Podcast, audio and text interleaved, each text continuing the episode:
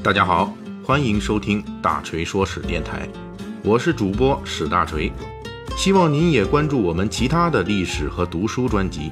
那里有更丰富的内容等着您。您也可以关注我的微信公众号“大锤说史”，在那里您可以伴着文字听我的声音。《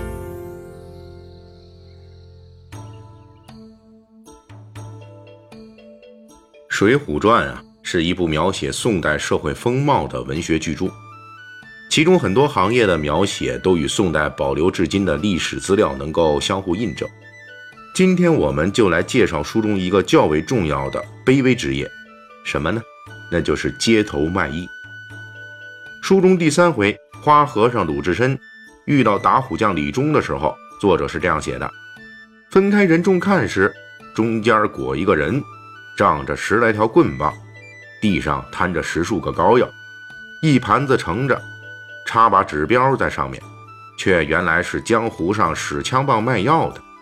史进看了，却认得他，原来是教史进开手的师傅，叫做打虎将李忠。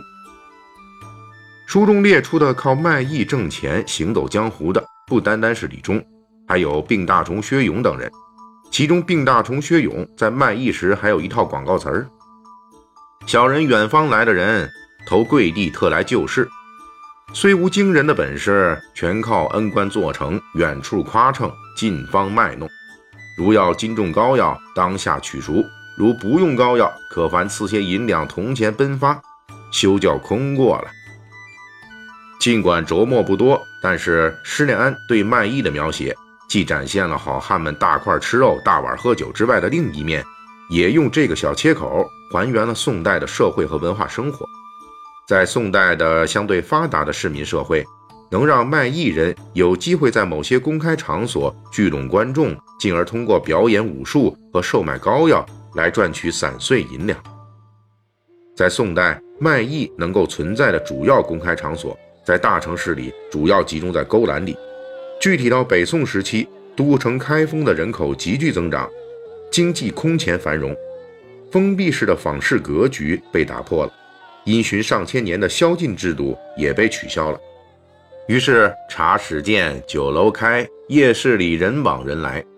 在人流密集区出现了专门的大型娱乐场所——瓦舍。通常一个瓦舍里有十几个勾栏。一个较大的勾栏能够容纳几千人同时看演出。根据文献记载，北宋时开封城里的瓦舍最多时有十所，南宋时更是一派只把杭州做汴州的气息。瓦舍最多时有二十三所之多。从《东京梦华录》所载来看，瓦舍中的技艺表演多种多样，有小唱、杂剧、傀儡、影戏，有说书、杂技。讲史、猜谜，还有相扑、踢蹴鞠，就是足球啊，斗蛐蛐等等。有了这么多去处，才会吸引更多的游人，才会为卖艺招揽更多的观众。卖艺这个行当，在过去又叫做瓜行，西瓜的瓜啊，还有这个也有一种叫法叫挂行啊，就是把它挂起来那个挂。根据历史文献记载，至少在南宋时期就出现了瓜行的团体组织。这种团体是卖艺行当里边比较大的，经常是集体活动于城市，主要是在重大节庆日的时候出来表演各种武术技巧。由于集体行动，所以能够获得观众赏钱的机会呢也比较多。而且因为这些人属于长期集体卖艺，有自己的社团组织，有点黑社会的色彩，因此也能让这些人在卖艺的时候更容易收上钱来。但是毕竟城市有限。活动于城市集体卖艺团体之外的，就是大批单个活动的流浪卖艺人。成书于宋末元初的《武林旧事》一书里就说，有些人不属于常住城市热闹集市卖艺的，是临时过来在热闹宽敞的地方卖艺的，这叫做打野喝，呵呵的喝，也就是《水浒传》中描述的打虎将李忠、病大虫薛勇这样的流浪卖艺者。这个“喝”字是标准的宋代用法，在《水浒传》描写薛勇街头吆喝卖艺时也出现了，用法也比较符合宋代的风格。因此，我们可以推断，施耐庵还是很用心考察过卖艺这个行当在宋代的情况的。当然，这些江湖艺人的生存状况就大不为妙了。因为没有团体撑腰，而且往往都是单人流动演出，除了没有熟人熟地的方便，他们还要面对当地同行的团体竞争，甚至还会遇到当地黑社会之类的盘剥。《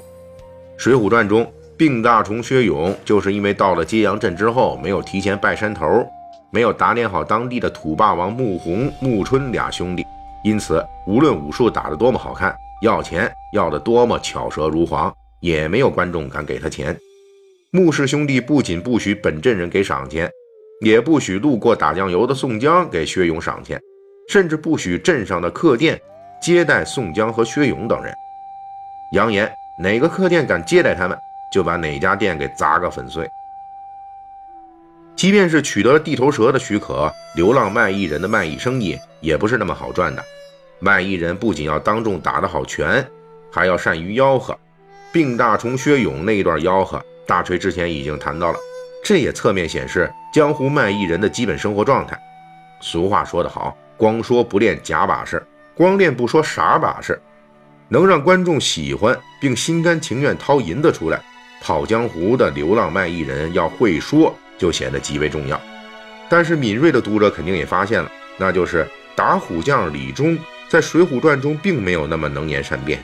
甚至很多时候表现得木讷、迟疑。和小气。第一次出场时，面对威风凛凛的九纹龙史进和花和尚鲁智深，李忠的话并不多。即便之后在桃花山落草当了山大王，也没有表现出一山之主的霸气和豪气。